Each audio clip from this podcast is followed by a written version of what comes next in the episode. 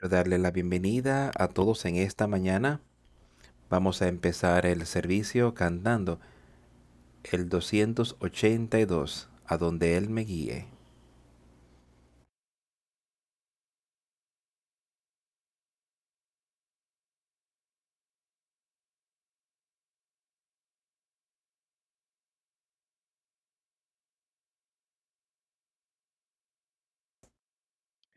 Puedo escuchar a mi Salvador llamando. Puedo oír a mi Salvador llamando. Puedo oír a mi Salvador llamando. Toma tu cruz y sígueme. Sígueme a mí. A donde Él me guíe, yo iré.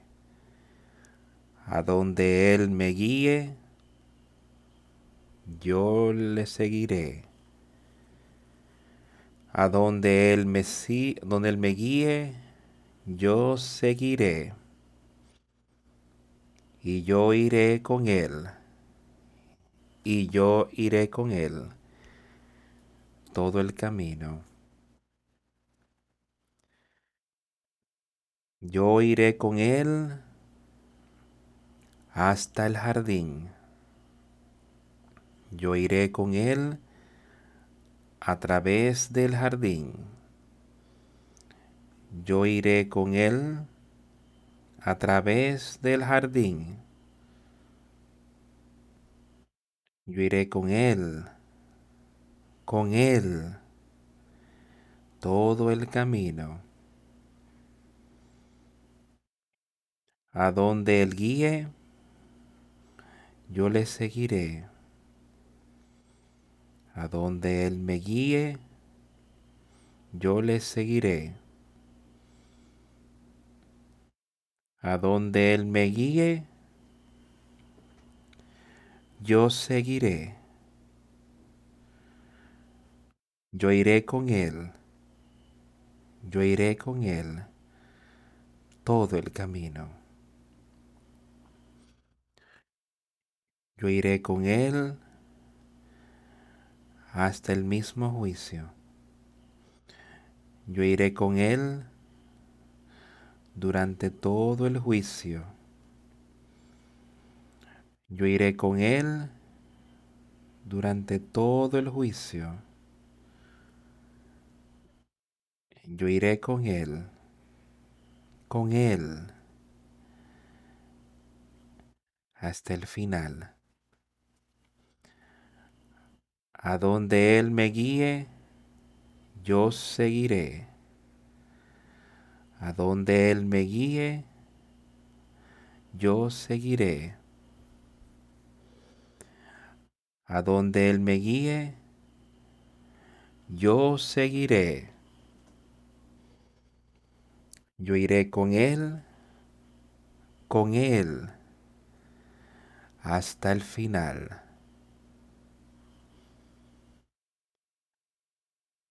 Él me dará gracia y gloria. Él me dará gracia y gloria. Él me dará gracia y gloria. E irá conmigo, conmigo, hasta el final. A donde Él me guíe, yo seguiré. A donde Él me guíe, yo le seguiré. A donde Él me guíe, yo le seguiré. Y yo iré con Él, con Él, hasta el final.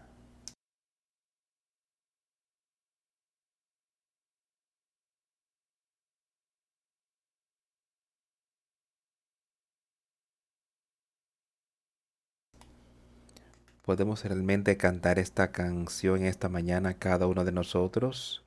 ¿Es este el deseo de nuestro corazón?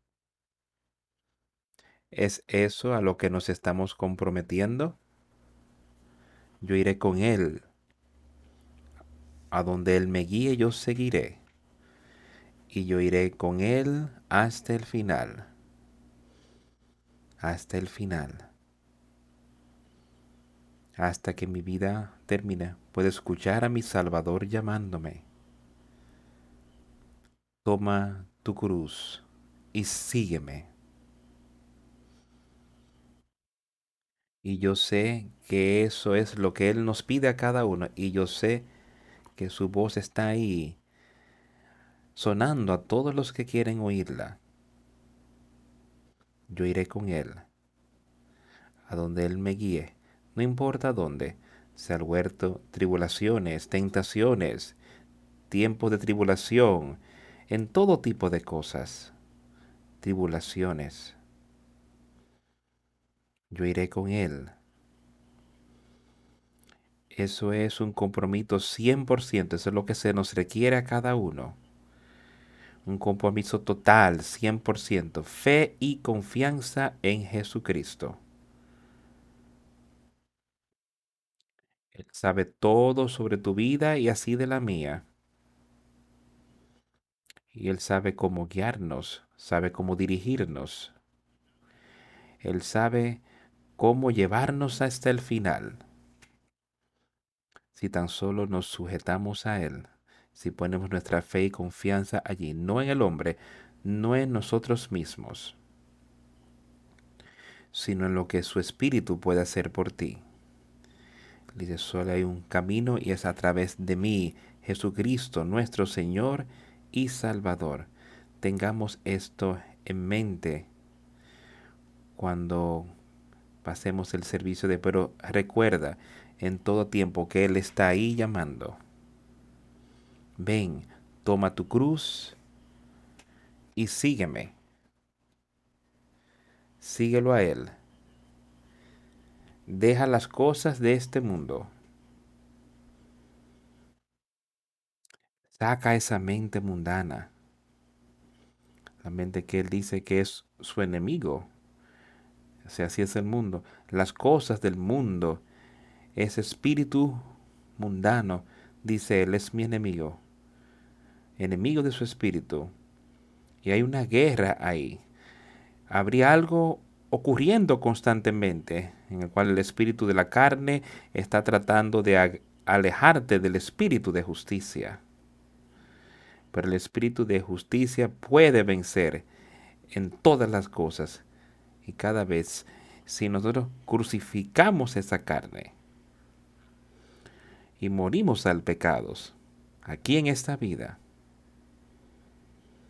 podemos ver victoria y eso es lo que todos deberíamos buscar hoy, es victoria en Cristo Jesús. Porque Él es el camino. Mira hacia Él.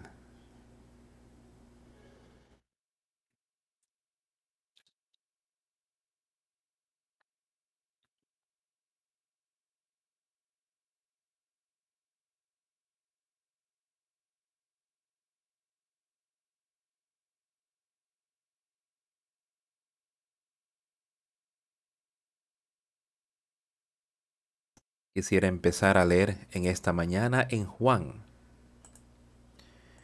Este es el capítulo 10 de Juan.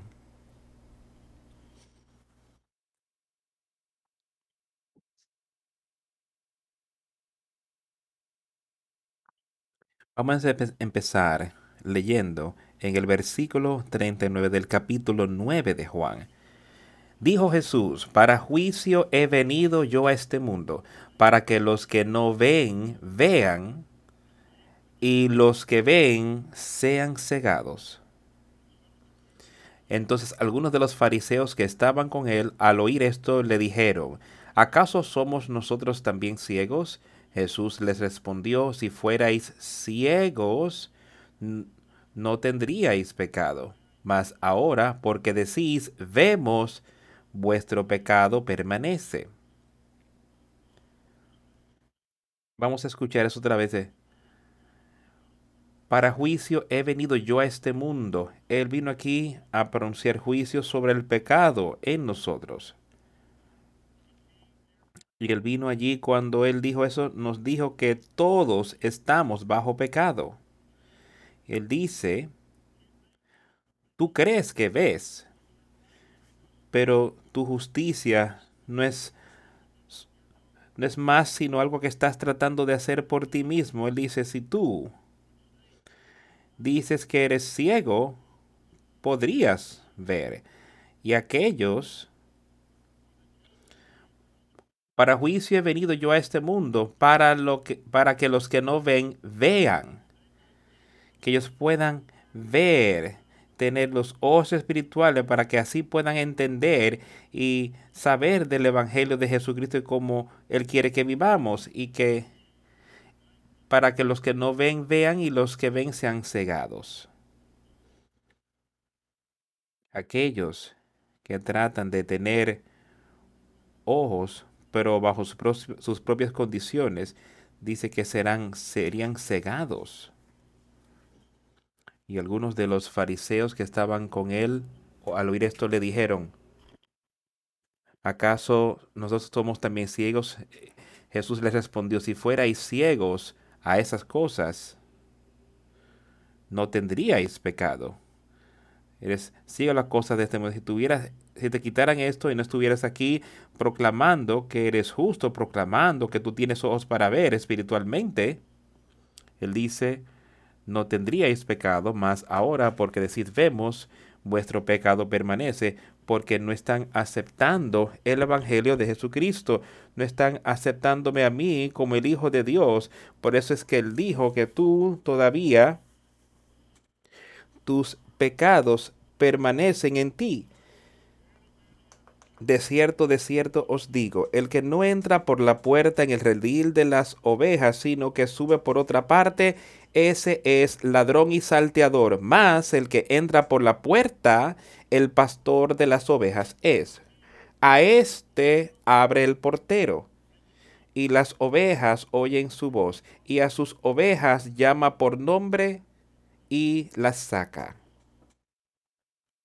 Y cuando ha sacado fuera todas las propias, va delante de ellas, y las ovejas le siguen porque conocen su voz.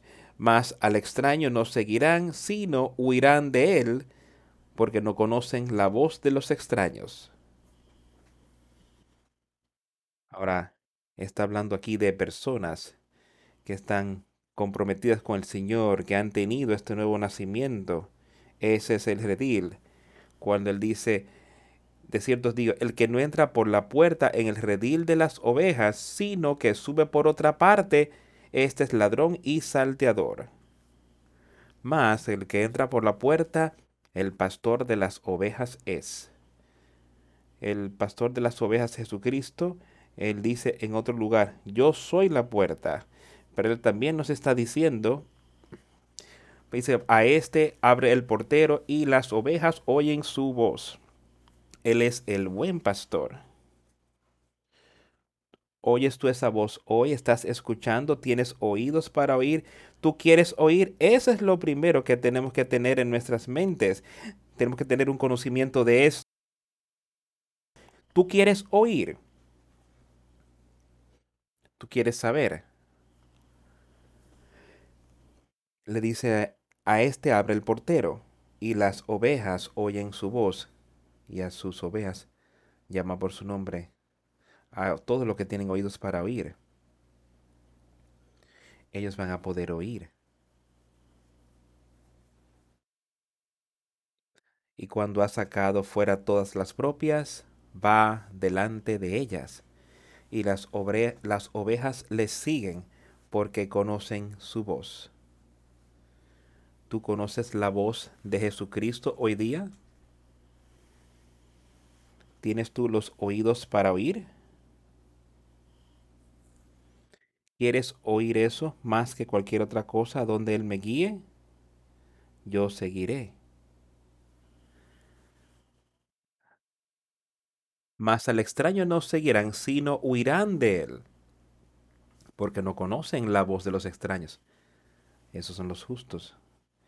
Si piensas en que yo digo que ellos toman una oveja, un rebaño de ovejas, y pueden haber varias juntas, diferentes ovejas de diferentes rediles, pero cuando el pastor llega y él llama a las ovejas, las ovejas conocen su voz y esas ovejas van a salir de entre el redil y lo seguirán a él. El otro irán y seguirán a su maestro. A un extraño no seguirán. El justo no será engañado, el justo no seguirá a Satanás, sino que huirán de él. Estarán huyendo del pecado en cada situación.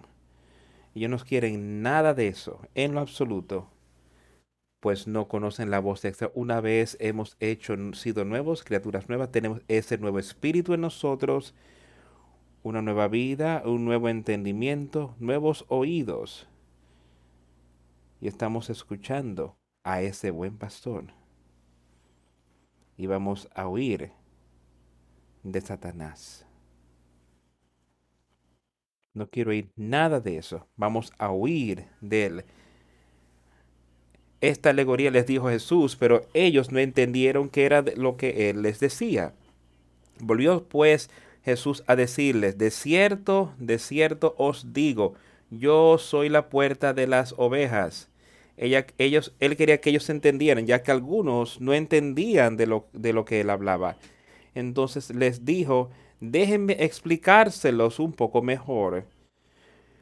Todo lo que vino delante de mí son ladrones y salteadores, pero no los oyeron las ovejas. Yo soy la puerta, el que por mí entrare será salvo y entrará y saldrá y hallará pastos. Quiero que escuches eso con cuidado. Todos los que vienen al dice, yo soy la puerta, yo soy el camino. Cualquier hombre que entra y venga a mí por mí, en primer lugar tenemos que ir a Él. Y por Él, Él está ahí a la diestra de Dios, orando y mediando por ti y por mí. Él está ahí pidiéndole a Dios que acepte nuestro arrepentimiento y que nos dé de ese espíritu, que nos da una vida espiritual. Si yo soy la puerta por mí, si cualquier hombre entrara, el que por mí entrare, será salvo. No hay otro camino. Será salvo. Y entrará y saldrá y hallará pastos. O sea, vivirá. Viremos en esta vida y entraremos y saldremos a diario, trabajando en cual sea situación nos encontremos, en esta situación y quizás en otra situación, a donde sea que estemos, no importa lo que estemos haciendo, vamos a poder encontrar pasto, encontraremos ayuda en Jesucristo en ese momento. El ladrón no viene sino para hurtar y matar y destruir. Yo he venido para que tengan vida y para que la tengan en abundancia. ¿De quién está hablando él aquí? Del ladrón. Él está hablando de las cosas espirituales ahora está hablando de Satanás. Él dice que el ladrón no viene sino para hurtar y matar y destruir. Eso es lo que él está haciendo cuando él viene a ti, tentándote. Y amigos, tengan cuidado, porque él nos dice en otros lugares, y vemos eso constantemente, tener cuidado porque él ha dicho que él estará entre ustedes como un lobo vestido de oveja y él puede citarte todo tipo de versículos bíblicos y demás. Pero te va a engañar y eso es lo que hará un ladrón. Un ladrón quiere venir disfrazado. Él quiere venir en un momento cuando nadie está allí. O quiere venir y disfrazarse a sí mismo para que nadie pueda saber quién él es y que un ladrón ha llegado. ¿Y por qué Él viene? ¿Qué es lo que hace un ladrón? Viene a quitar. Viene a destruir. Algunos vendrán y quitarán tus bienes. Algunos vendrán y quitarás y destruirán otras cosas en el hogar o donde fuese. Algunos vendrán a hacer todas estas cosas y después matar mientras están ahí. Él dice, ese es Satanás, eso es su estilo de vida, eso es lo que él estará haciendo mientras él va por la humanidad todos los días y él es prevaleciente aquí en la tierra, en el mundo, todo el tiempo. Él tiene acceso a nosotros, tiene acceso a todo. Y él ha conquistado la mayor parte del mundo. Mas yo he venido para que tengan vida y para que la tengan en abundancia. Jesucristo vino aquí a vencer a Satanás y así hizo. Venció en cada situación, ya que fue sin pecado. Él dice, yo he venido para que tengan esa vida, esa vida eterna que la tengan en abundancia. Más que cualquier otra cosa que pudiésemos desear. Vida abundancia aquí, conocimiento abundante y entendimiento de la verdad. Para que podamos continuar. Yo soy el buen pastor. El buen pastor dará, su vida da por las ovejas el buen pastor allí. Si viene algún animal salvaje, él tratará de destruir sus animales para mantener a salvo este redil. Es lo mismo que nuestro Señor y Salvador hizo. Él eh, fue colgado en esa cruz para que nosotros pudiésemos tener vida. Dice, yo soy el buen pastor el buen pastor su vida da por las ovejas. Él murió y derramó su sangre para que tú puedas ser parte de ese redil. Y así podemos tener vida eterna y tener una vida más abundante. Más el asalariado y que no es el pastor de quien no son las propias las ovejas, ve venir al lobo y deja las ovejas y huye y el lobo arrebata las ovejas y las dispersa.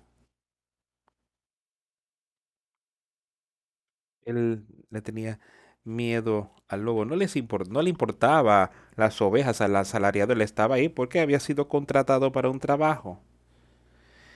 Me pregunto si hoy en el mundo personas que profesan ser pastores o ministros, todo tipo de personas religiosas, pero podrían ser un mero asalariado. Se les paga por lo que hacen. Podría ser que eso es lo que el Señor estaba diciendo aquí, dice que es un asalariado, no es el pastor.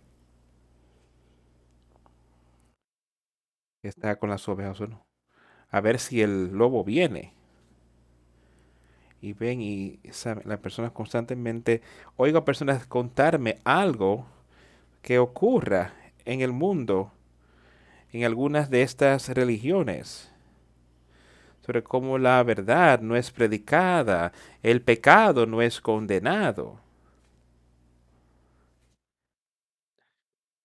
Quizás se habla del cielo, pero no hay una discusión acerca de la ira de Dios y lo que sería derramado sobre la desobediencia. Y eso es lo que Satanás está haciendo. Él no quiere que tú lo entiendas. Él no quiere que tú sepas estas cosas. Él está ahí. El lobo está a todo nuestro alrededor.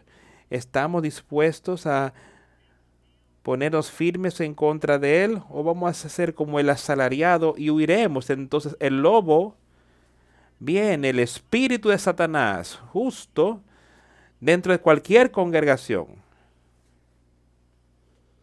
Él puede causar que se dispersen las ovejas, que el redil se disperse. Él puede y hasta querer que algunos sean destruidos. Pero el buen pastor está ahí. El asalariado huye porque es apenas un asalariado, que no les importan las ovejas. ¿Se tiene, ¿Tiene un deseo sincero para con el redil? Amigos, yo tengo un deseo. Para cada uno de ustedes, no importa quién usted sea o de dónde viene.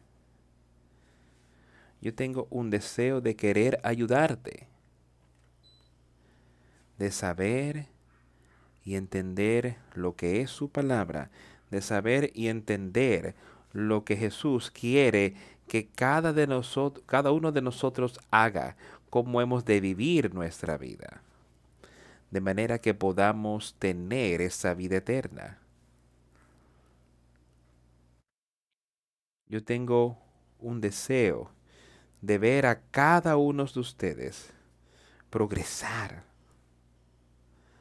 y de ponerlo a Él primero y antes que nada en tu vida. Yo tengo una gran preocupación de que tenemos que escalar, tenemos que movernos, tenemos que acercarnos más a Él. Tenemos que ser uno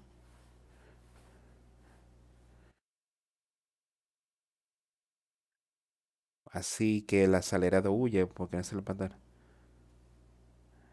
Ve, porque ve venir al lobo y deja las ovejas y huye. El lobo arrebata las ovejas y la dispuesta. Así es que el acelerado huye porque no les importan las ovejas. Yo soy el buen pastor yo conozco a mis ovejas y las mías me conocen. Eso es lo que yo quiero enseñarles a, todos ustedes, que vayan al que un buen pastor, él siempre está llamando, él siempre habla de sí mismo, de cómo él es el buen pastor. Y conozco mis ovejas, él conoce a cada uno de estos que ha venido, al que se ha comprometido con él. Y eso es lo que yo quiero que vea, que todos hagamos. Realmente nos hemos comprometido con Jesucristo. ¿Estás tú comprometido con él? ¿Quieres tú conocerlo a Él? El asalariado huye. Yo soy el buen pastor y conozco mis ovejas y las mías me conocen, así como el Padre me conoce y yo conozco al Padre. Y yo conozco al Padre y pongo mi vida por las ovejas. También tengo otras ovejas que no son de este redil a aquellas también debo traer, y oirán mi voz, y habrá un, rebaño y un pastor. Él estaba hablando a esta persona y le dice que hay otros que podrán llegar a medida que pasan los años, las vidas en este mundo. Él dice, yo debo traer. Hay otros ahí que no son de ese redil ahora, pero también debo traer. Ellos deben oír mi palabra y aceptarla y así algunos la aceptarán y vendrán y se convertirán en parte de este rebaño y oirán mi voz y habrá un solo rebaño y un pastor. Y eso es cierto al día de hoy solamente un rebaño. Este es la iglesia espiritual de Jesucristo. Y es ahí donde sea que fuese, donde, donde sea que su que lo verdaderamente lo, lo han aceptado, que verdaderamente se han arrepentido y están ahí con Él. Él dice entonces, habrá un rebaño y un pastor. Es un solo pastor, Jesucristo, nuestro Señor y Salvador, y no podemos servir a dos señores, a dos amos. No podemos servir a Jesús y a Satanás. Tiene que haber una división y esa división causará separación de ti y las cosas de este mundo.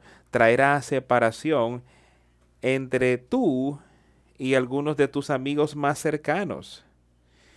Él dice que llegará hasta la familia y traerán separación ahí mismo en la familia, dos contra dos, tres contra dos, la suegra contra su nuera. Todas estas cosas Él dice que Él nos advierte, Él nos dice sobre ellas. porque es su verdad. Y eso es lo maravilloso sobre el Evangelio de Jesucristo. Él sabe que estas cosas van a acontecer. Él sabe que seremos juzgados, seremos eh, probados, seremos tentados. Entonces Él nos advierte sobre estas cosas, nos dice sobre ellas para que podamos vencer, que podamos estar buscando, acechando por este ladrón y podemos tener nuestra casa en orden de manera que este ladrón no pueda entrar. Él nos está advirtiendo a cada uno todos los días por su espíritu. Por eso me ama el Padre, porque yo pongo mi vida para volverla a tomar.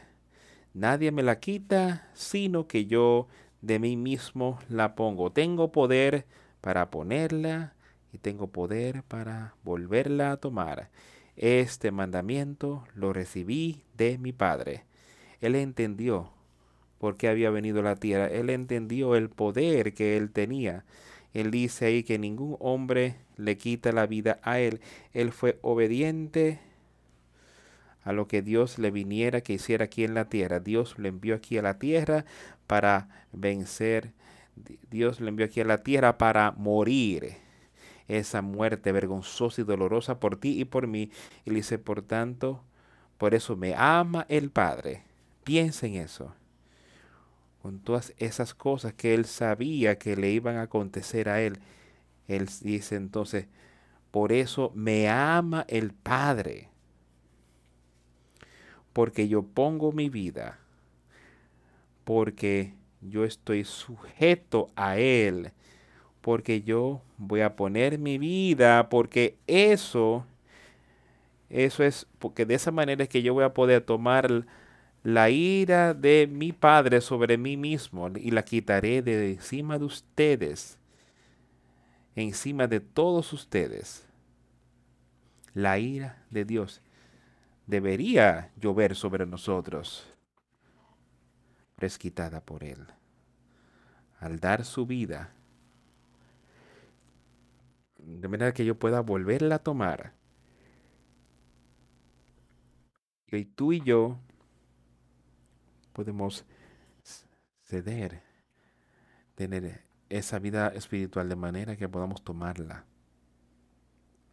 y ser hechos nuevos, reavivados y tener ese nuevo nacimiento, esa nueva vida y poder ver y saber y conocer a ese buen pastor que le está abriendo la puerta para cada uno de nosotros hoy.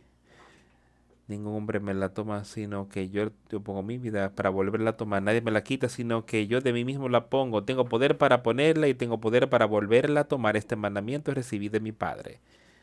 Había una, volvió a haber disensión entre los judíos por estas palabras. Muchos de ellos decían, demonio tiene y está fuera de sí. ¿Por qué le oí? Decían otros, estas no son palabras, no son de demonio. ¿Puede acaso el demonio abrir los ojos de los ciegos?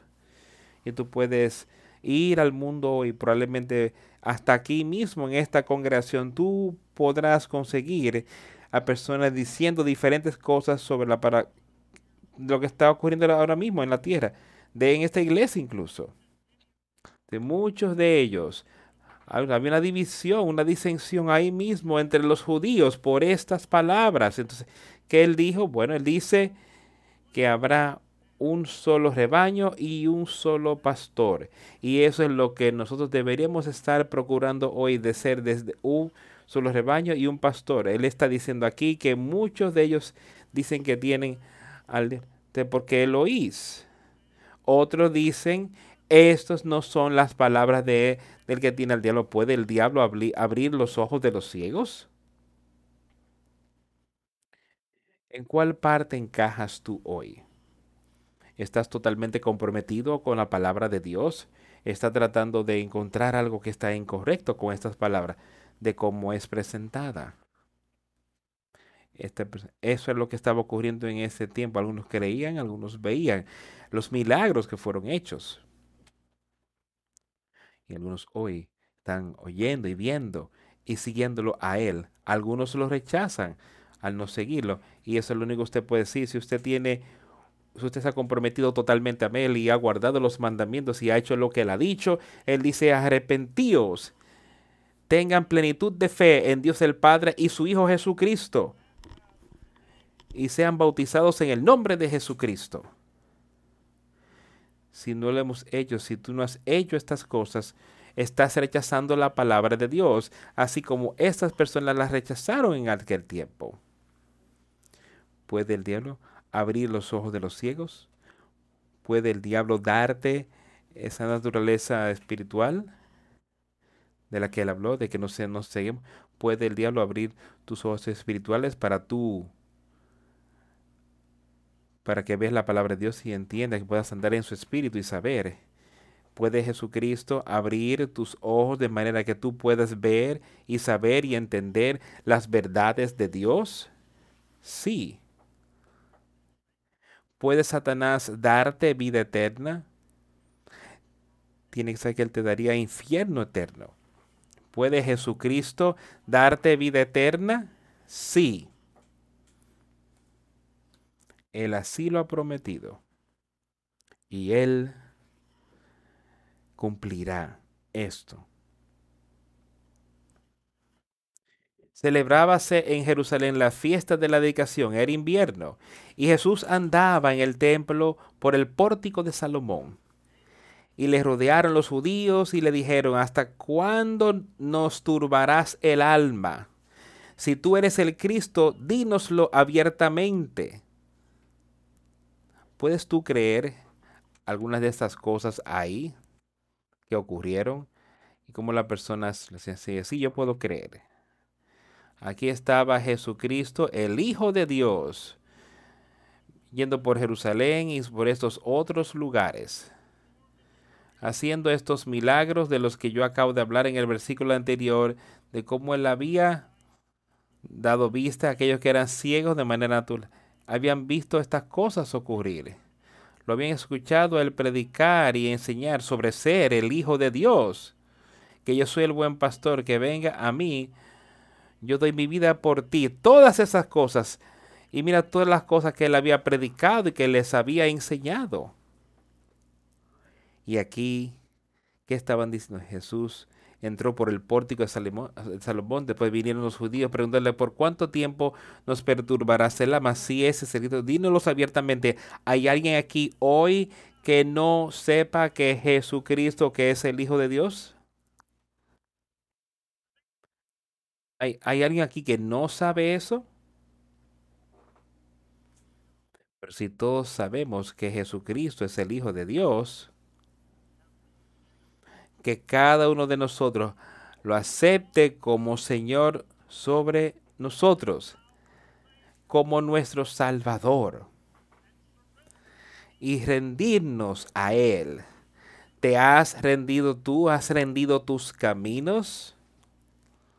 ¿Y lo has aceptado? A la manera de Jesucristo. estas personas aquí. Escucha otra vez. ¿Por cuánto tiempo nos turbarás el alma? Si ese es el Cristo, dínoslo llanamente. ¿Cuánto tiempo dirías tú? ¿Cuánto tiempo estuviste aquí y estuviste oyendo estas palabras y no aceptaste a Jesús? No ser parte de Él. ¿Por cuánto tiempo?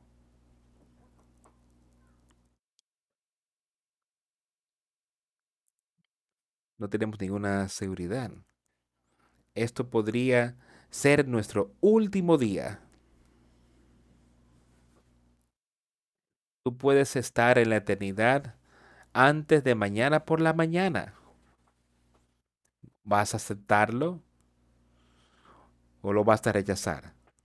Podrías decir, sí, yo creo en Jesucristo, que Él es el Hijo de Dios pero si aún estás viviendo en ese, punto, en ese estilo de vida mundano, estás perdido, perdida. Si aún estás viviendo en pecado, estás perdido. No hay pecado en el Espíritu Santo. podías cometer un error. Él dice, estoy ahí, dice Jesús, yo estoy ahí a la diestra de Dios el Padre, meditando por ti. Y cualquiera que peque, que venga ante mí, de manera que yo pueda quemarlo ahora mientras estás en la tierra de los vivos. Tú sufres las pérdidas que pasan por esos pecados que son expuestos. Pero somos salvos. Salvos de la condenación eterna. Si este es el Cristo, dínoslo llanamente y yo te lo estoy diciendo llanamente hoy. Que este hombre, Jesús, era el Cristo. Él era el Hijo de Dios. Él era, fue el Mesías y sigue siendo el Mesías. Sigue siendo nuestro Salvador hoy. Es el que vino aquí a la tierra para hacer un camino para la salvación del hombre. Para hacer un camino para que tus pecados sean quitados.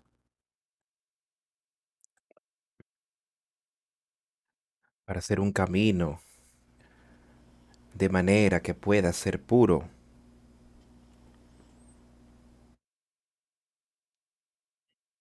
Jesús les contestó, os he dicho, y no has creído las obras que yo hago y que en nombre de mi Padre ellos dan testimonio de mí, pero ustedes no han creído, porque no son de mis ovejas como os he dicho, mis ovejas oyen mi voz y yo las conozco y me siguen. ¿Eres parte de este redil hoy, amigos? ¿Estás siguiendo a Jesucristo? Él dice, mis ovejas oyen mi voz. Mis ovejas oyen mi voz. Y yo las conozco. Él te conoce a ti te conocen y me siguen a mí es seguir a Jesús, vivir en pecado. Yo he escuchado a personas decir que sí, yo creo en Jesucristo. Y miran su estilo de vida, miras cómo viven, y tú sabes que eso no es verdad. no estás siguiéndolo a Él. Queremos hacer, queremos parecernos al mundo, queremos actuar como el mundo, queremos vestirnos como el mundo, ir a los lugares a donde va el mundo. Y proclamar que soy hijo de Dios. Proclamar que estoy caminando con Jesús y que soy parte de su redil. Dice que no hay nada que inmundo que vaya a entrar al reino de Dios. Nada. Mis ovejas oyen mi voz y yo las conozco y ellas me siguen. No a Satanás. Y yo les doy vida eterna. Escucha con cuidado. Es en que ellas me siguen. Yo conozco a mis ovejas ellas oyen mi voz, ellas me siguen y yo les doy vida eterna. ¿Qué más pudiéramos querer? Oye su voz, síguele. Y hay gran recompensa en ello.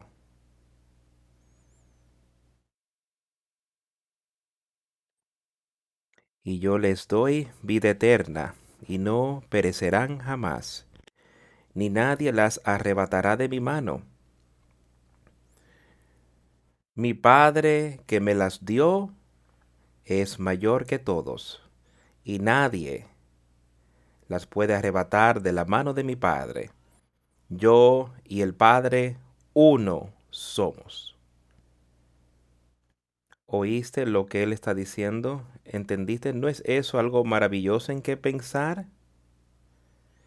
Él dice, yo les doy vida eterna. Aquellos van a tener ese nuevo nacimiento. Ahora tenemos ese nuevo espíritu. Ahora tenemos vida eterna. Ahora somos salvos. Ellos jamás perecerán. Siempre y cuando tú camines con Él. Siempre y cuando tú quieras permanecer en Él hasta el final. Él permanecerá contigo, Él estará allí. Él dice, nadie, ningún hombre puede arrebatarte de tu mano. O sea, yo no puedo hacer nada para alejarte si tú no quieres. Yo no puedo tomarte, yo no puedo tomar ese espíritu de ti. Satanás no puede quitarlo. Tú has sido dado por Dios el Padre por medio de su Hijo Jesucristo. Tú, a ti se te ha dado seguridad de vida eterna. Siempre y cuando tú quieras permanecer en ella, tú eres un agente libre. Tú eres libre para ir y pedirle. Ahora, él dice, ningún hombre, tú no puedes quitármela y yo no puedo quitártelo a ti. Satanás puede tentarte para alejarte. Él puede tentarte para salir de esa casa de la que viniste. Yo no puedo hacerlo, pero tú puedes alejarte de él. Es algo muy temeroso y el caer, cosas serias caer en manos de un Dios vivo. Pues cuando hacemos eso, entonces debemos caminar con Él. No vuelvas atrás. Él dice, aquel que puso su mano en el arado y miró atrás no es apto para el reino de Dios. Cuando empezamos, continuamos en esto, no mires atrás, sino continúa y ves victoria en Jesucristo.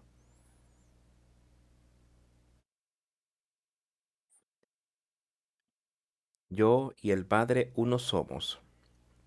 Entonces los judíos volvieron a tomar piedras para apedrearle.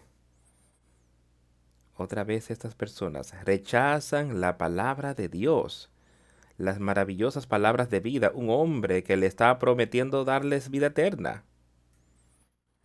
Y lo rechazaron. Y eso es lo que está ocurriendo aquí de su palabra. Está siendo leída y predicada se te está dando una promesa de que Él tiene vida eterna para ti. Si lo aceptas, si tan solo lo pones todo en sus manos y lo reconoces a Él como uno con el Padre, como iguales. Y no ser como estas personas rechazándolo, listo para matarlo porque habló la verdad. Jesús les contestó, Muchas buenas obras os he mostrado de mi Padre, ¿por cuál de ellas me apedreáis? Él vio lo que ellos estaban haciendo, él vio lo que estaba en el hombre. Y les hizo una pregunta, dice, muchas buenas obras me han visto hacer mientras estoy aquí, sanando personas, dándoles la vista hablándoles y diciéndoles cómo pueden tener vida eterna. Todas estas son cosas buenas que Él había hecho aquí en la tierra. Les ustedes han visto estas cosas. Ahora, díganme cuáles de estas cosas buenas, por cuáles me van a apedrear, por cuáles me van a matar, por qué están rechazando mi palabra. Si han visto estas buenas cosas que yo he hecho, ¿por qué estás rechazando mi palabra? ¿Por qué quieres tomar mi vida? y si no estamos aceptándolo completamente hoy. No somos diferentes. Para nada.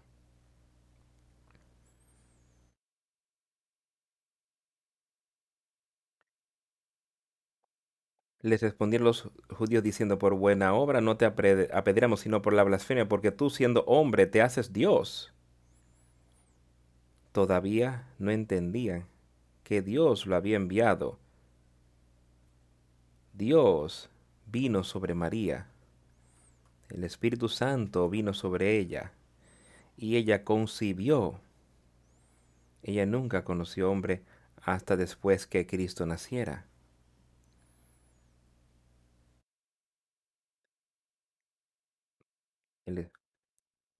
Ellos decían que Él se hacía a sí mismo Dios. Dios envió a su Hijo aquí, nacido de mujer,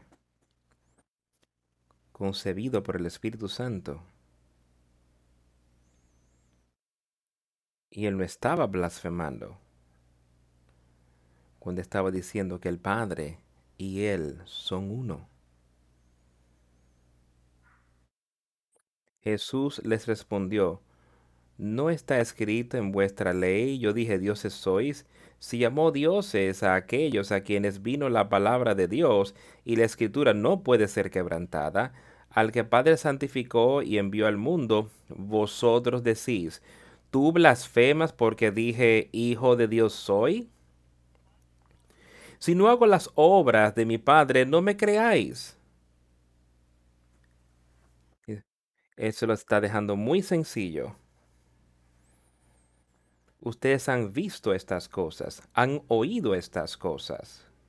Y él ahora dice, ustedes dicen que yo estoy blasfemando porque dije, Hijo de Dios soy. Si no hago las obras de mi Padre, no me creáis. Solo miren a su alrededor las obras, las obras que estoy haciendo, las cosas que estoy enseñando. Dice, si eso no es evidencia de Dios, entonces no me crean. Si las palabras que se te están hablando hoy no son evidencia de que vienen de Dios, entonces no la crees. Pero si son evidencia de que vienen de Dios, si es su palabra, si es su predicación y su evangelio, nosotros debemos creerla, debemos aceptarla. Si no, estamos rechazando su palabra. Y si rechazamos su palabra, no somos uno con Él, como Él y su Padre son uno.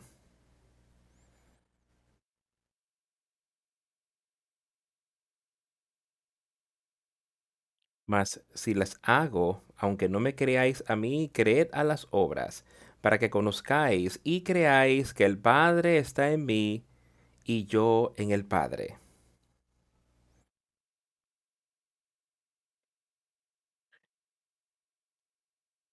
Mas, y si no hago las obras de mi Padre, entonces no me creáis. Mas si las hago, aunque no me creáis a mí, creed a las obras, para que conozcáis y creáis que el Padre está en mí y yo en el Padre. Empieza con eso, dice él. Si no crees las cosas que estoy diciendo, solo mira las obras. Y empieza con eso, que tú entonces puedas venir y crecer en la palabra. Él dice, de manera que para que conozcáis y crees, miren las obras, mira lo que él hizo aquí en la tierra. ¿Tú lo crees? ¿Tú crees que él es el Hijo de Dios? ¿Tú crees que la ira de Dios será derramada sobre todos aquellos que no creen en Él, que no lo aceptan y que no se arrepienten. Esa es su palabra. Ahora si Él dice, si no creen en Él, condenación eterna se te, se te da derramada. Y Él les está diciendo, si no me creen a mí, las palabras que estoy diciendo, creer las obras. Miren lo que ocurrió, escuchen lo que Él dijo que el Padre está en mí y yo en Él. Por tanto, ellos procuraron otra vez prenderle, pero Él se escapó de sus manos y se fue de nuevo al otro lado del Jordán, al lugar donde primero había estado bautizando Juan, y se quedó allí. Y muchos venían a él y decían, Juan a la verdad ninguna señal hizo, pero todo lo que Juan dijo de éste era verdad. Y muchos creyeron en él allí. Yo espero y ruego que haya muchas personas aquí hoy que puedan creer en las palabras que se están hablando hoy, que son la verdadera palabra de Dios, y aceptarlo a Él y creer en Él. No porque yo lo dijera, sino porque son las verdades y las palabras de Jesucristo y Dios el Padre Y muchos, muchos dijeron, hizo un milagro, pero todo lo que Juan dijo de este era verdad. Pueden, puedes volver y leer lo que Juan dijo de él y los que los profetas hablaron de él. Que otros han dicho y que es de lo que el mismo Jesucristo ha hablado sobre su propia obra aquí en la tierra. Pero todo lo que dijo Juan de este era verdad. Era verdad entonces y son verdad ahora. Y muchos creyeron en él allí. Yo sé que tú y yo podemos ser parte de eso. Eso podemos creer en él hoy día, hoy este mismo día. Podemos creer en él y ser parte de su redil, ser parte de la oveja, ser y saber quiénes somos, reconocemos su voz. Tenemos los oídos espirituales que nos permiten oír y entender su palabra. Y así podemos ver la vida eterna.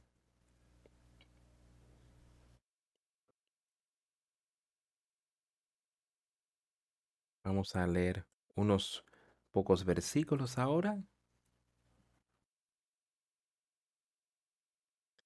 En la carta a Timoteo.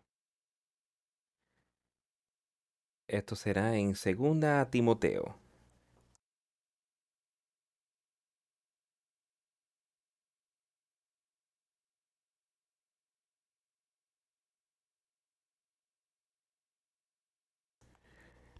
Leamos aquí en el capítulo 3.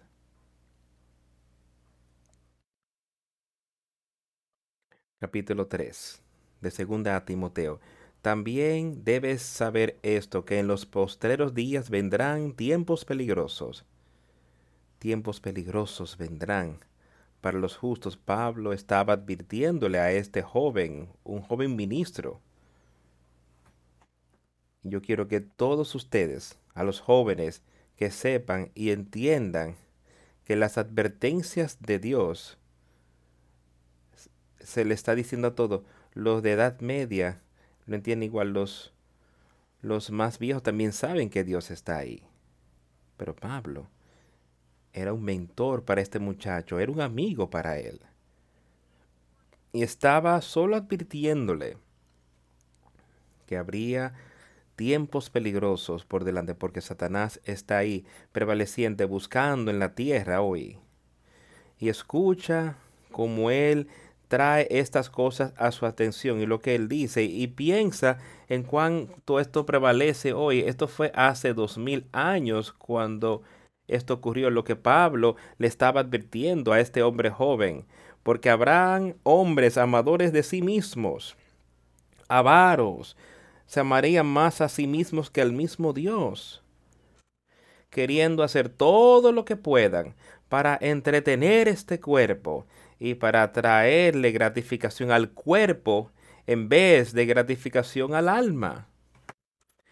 Amadores de sí mismos, avaros, vanagloriosos, soberbios, blasfemos.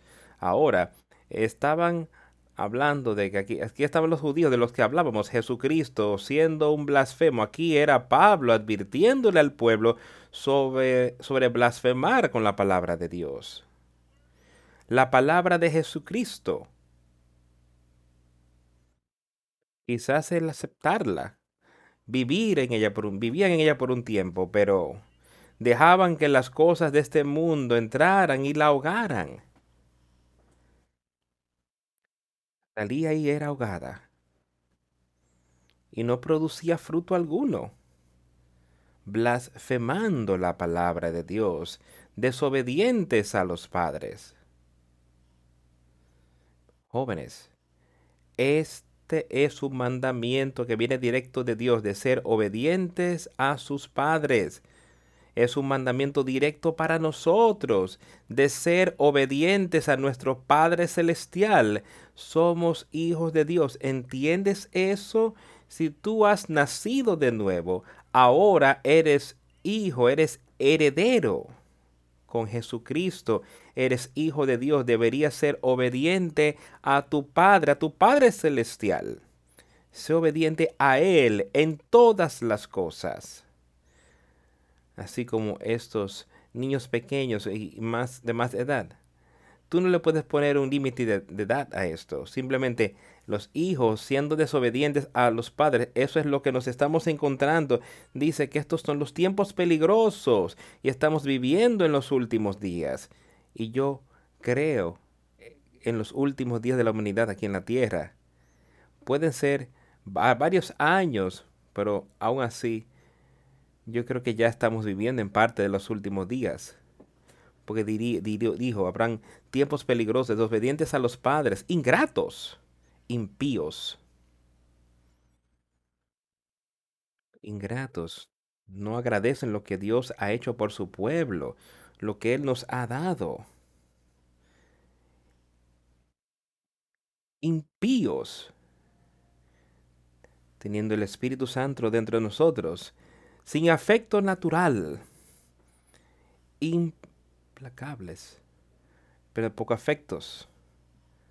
A veces matan a los hombres antes de nacer. Personas abusarán de sus hijos después que nacen. Los matan antes de nacer. Personas abusarán de sus esposas. Sin afecto natural. ¿Ves esto en el mundo hoy? Falsos acusadores, calumniadores, intemperantes.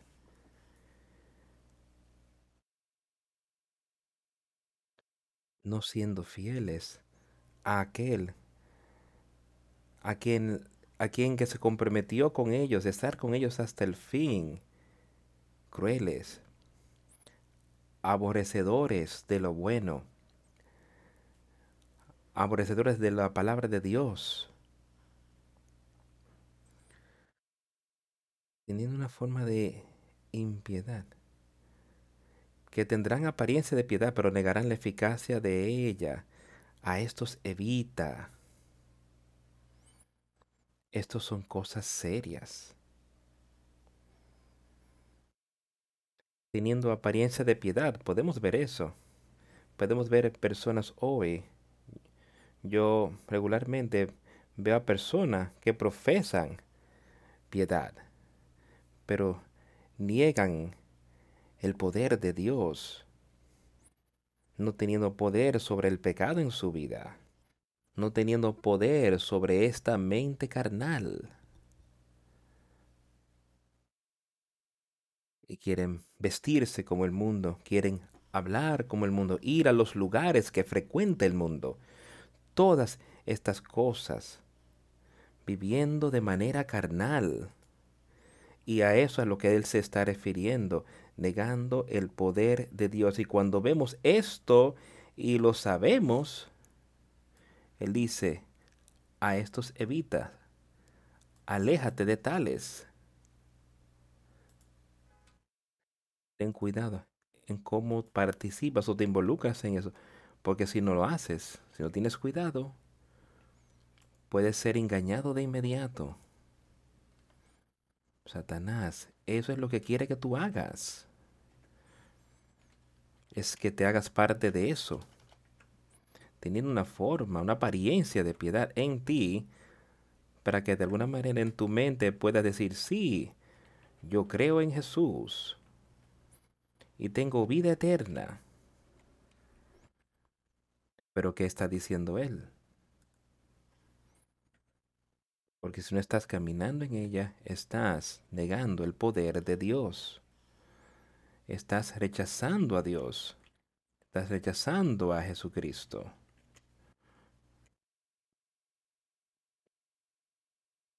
Porque de estos son los que se meten en las casas y llevan cautivas a las mujercillas cargadas de pecados, arrastradas por diversas concupiscencias. Ven que esto está ocurriendo personas viviendo en fornicación y adulterio y sintiéndose, bueno, esto es bueno. Dice, porque de estos son los que se meten en las casas y llevan cautivas a las mujercillas cargadas de pecados, arrastradas por diversas concupiscencias. Estas siempre están aprendiendo y nunca pueden llegar al conocimiento de la verdad. Y hay personas allí que pueden citar de todo tipo de escrituras y leer de todo tipo de cosas y estudiarlas pero no tiene el conocimiento de la verdad.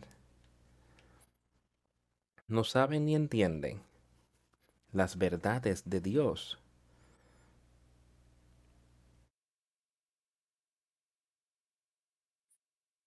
Y de, la manera que Janes y Jambres resistieron a Moisés, así también estos resisten a la verdad.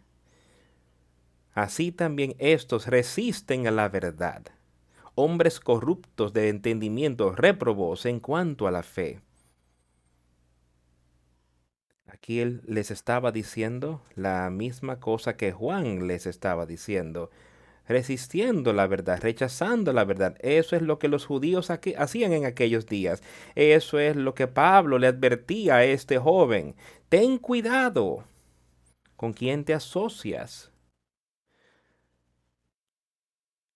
Así también estos resisten a la verdad, hombres corruptos de entendimiento, réprobos en cuanto a la fe, más no irán más adelante, porque su insensatez será manifiesta a todos, como también lo fue la de aquellos. Personas de las cuales él dice, su, su insensatez dice que será manifestada en algún momento así como aquellos hombres de los que él había hablado que resistieron a Moisés, su insensatez fue hecha manifiesta. Pero tú has seguido mi doctrina, conducta, propósito, fe, longanimidad, amor, paciencia. Él dice, tú has conocido estas cosas, amigo mío. Persecuciones, padecimientos, con los que me sobrevinieron en Antioquía, en, en dice, persecuciones que he sufrido y de todas me ha librado el Señor. Y también todos los que quieren vivir piadosamente en Cristo Jesús padecerán persecución, mas los malos hombres y los engañadores irán de mal en peor, engañando y siendo engañados. Pero persiste tú en lo que has aprendido y te persuadiste, sabiendo de quién has aprendido. Y eso es lo que yo quiero que cada uno de nosotros hoy escuche. pero persiste tú en lo que has aprendido y te persuadiste, sabiendo de quién has aprendido.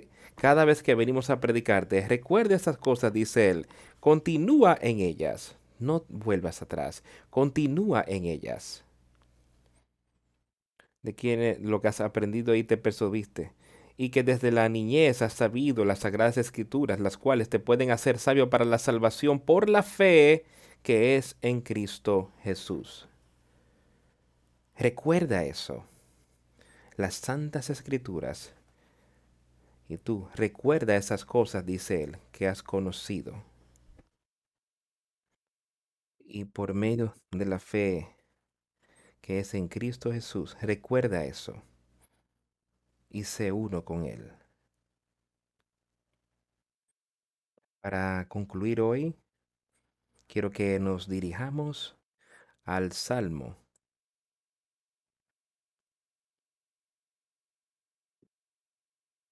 Leímos esto el domingo pasado pero ha quedado en mi mente mucho en esta semana. Y quiero ver ese Salmo 19 otra vez. Quiero que lo leamos y que lo escuchemos otra vez. Las cosas maravillosas que están aquí. Los cielos cuentan la gloria de Dios y el firmamento anuncia la obra de sus manos. Un día emite palabra otro día y una noche otra noche declara sabiduría. No hay lenguaje ni palabras, ni es oída su voz. Por toda la tierra salió su voz y hasta el extremo del mundo sus palabras. En ellos puso tabernáculo para el sol. Y éste, como esposo que sale de su tálamo, se alegra cual gigante para coger el camino. De un extremo de los cielos es su salida, y su curso hasta el término de ellos, y nada hay que se esconda de su calor. Escucha con cuidado, la ley de Jehová es perfecta, que convierte el alma. El testimonio de Jehová es fiel, que hace sabio al sencillo. hace sabio el sencillo. Los mandamientos de Jehová son rectos, o sea, sus leyes que alegran el corazón. El precepto de Jehová es puro,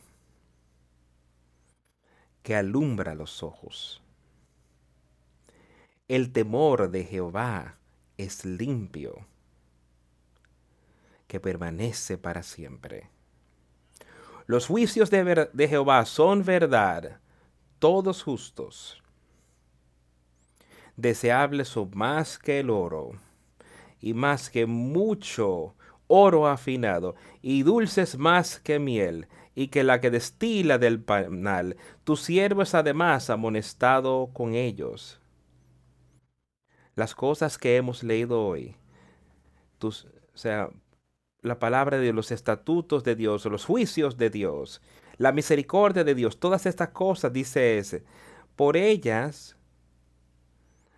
su siervo es además amonestado con ellos, en guardarlos, en guardarlos, dice él, que eso es lo que hemos estado leyendo, en guardarlos.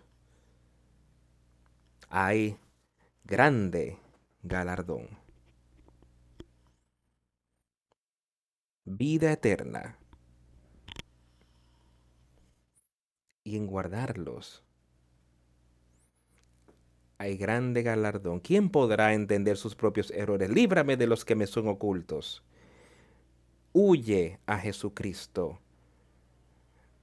que no preserva también a tu siervo de los soberbios, de las soberbias, que no se enseñoren de mí. Entonces seré íntegro y estaré limpio de gran rebelión. Gran rebelión. Y eso fue lo que recibimos por Adán y Eva, que todo empezó allí.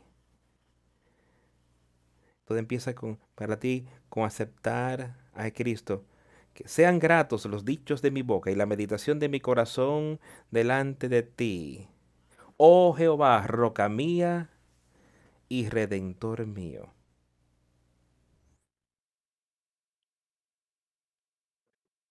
Piensa en eso hoy. Medita en su palabra. Deja que su palabra te advierta por estas cosas. Tu siervo es además amonestado con ellos. En guardarlos hay grande galardón.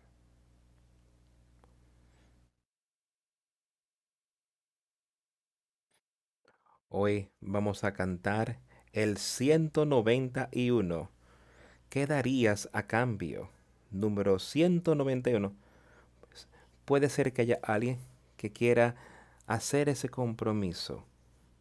Y puedes hacerlo pasando al frente mientras cantamos.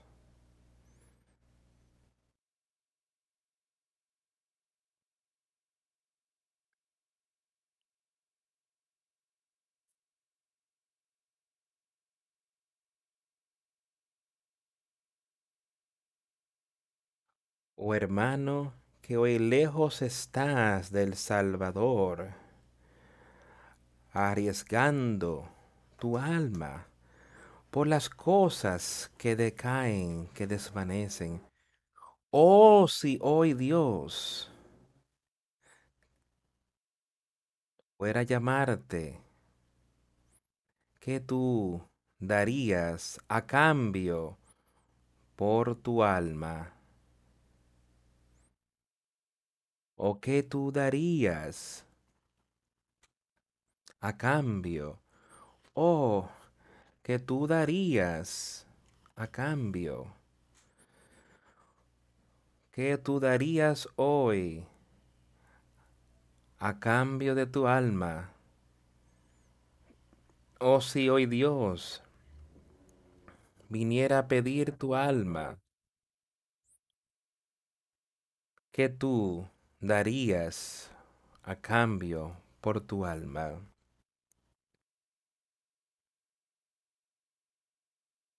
La misericordia te llama. porque no escuchas. ¿Debe nuestro amado Salvador aún rogártelo tiernamente? No arriesgues tu alma, ciertamente es preciosa. ¿Qué tú darías a cambio por tu alma? ¿O qué tú darías a cambio? ¿Qué tú darías a cambio? ¿O qué tú darías a cambio por tu alma?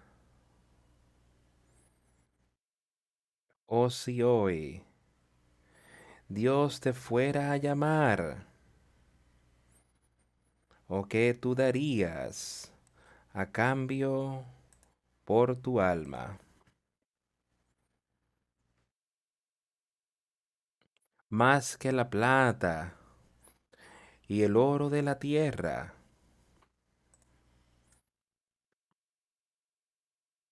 Más que todas las joyas vale tu espíritu.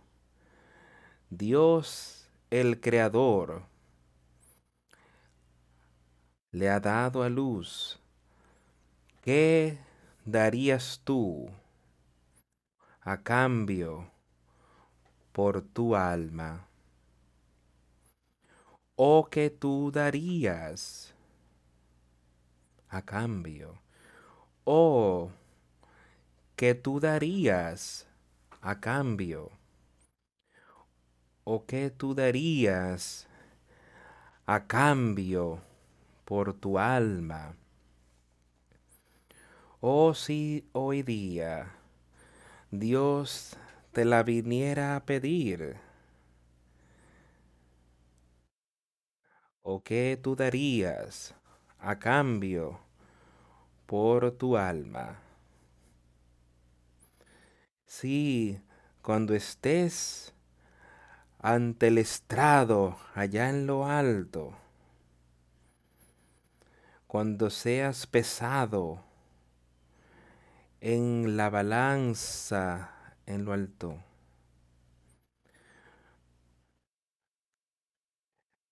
y has, habrías de ser sentenciado a morir, ¿o qué tú darías a cambio por tu alma? ¿O qué tú darías a cambio? ¿O qué tú darías a cambio? ¿O qué tú darías a cambio por tu alma? Oh, si tan solo hoy Dios te fuera a llamar ¿O qué tú darías a cambio por tu alma?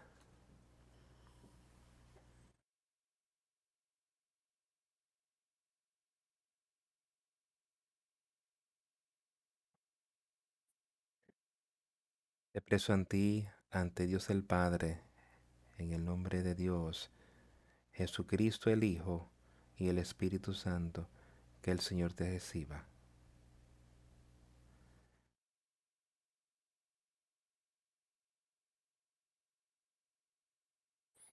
¿Qué darías tú a cambio por tu alma? Llegará un día donde tú o estarás extremadamente contento de que cediste tu vida para recibir la eterna o esta, quedarás extremadamente triste porque no quisiste ceder tu vida aquí en la tierra. La oportunidad está para ti. Él murió, Él pagó el precio por nosotros. Ríndete ante Él. Oremos. a Dios el Padre. Pedimos esto en el nombre de Jesucristo. Te damos gracias primeramente por todo lo que has hecho por nosotros, todo lo que has hecho a través de tu Hijo Jesucristo, todo lo que has hecho por, por otros siervos que has tenido aquí en la tierra. Y te damos gracias por poder leer tu palabra y discutirla y de animar a otras. Dios, si hay alguien aquí espiritualmente, ruego que tú abras sus ojos y que puedan ver espiritualmente, que puedan oír tu voz llamándolos tiernamente, rogando. Ahí está tu Hijo Jesucristo con la puerta abierta. Ayúdanos a todos a ser como parte de ese redil, que oye y reconoce la voz del pastor y lo la reconoce. En el nombre de Jesús hemos orado. Amén.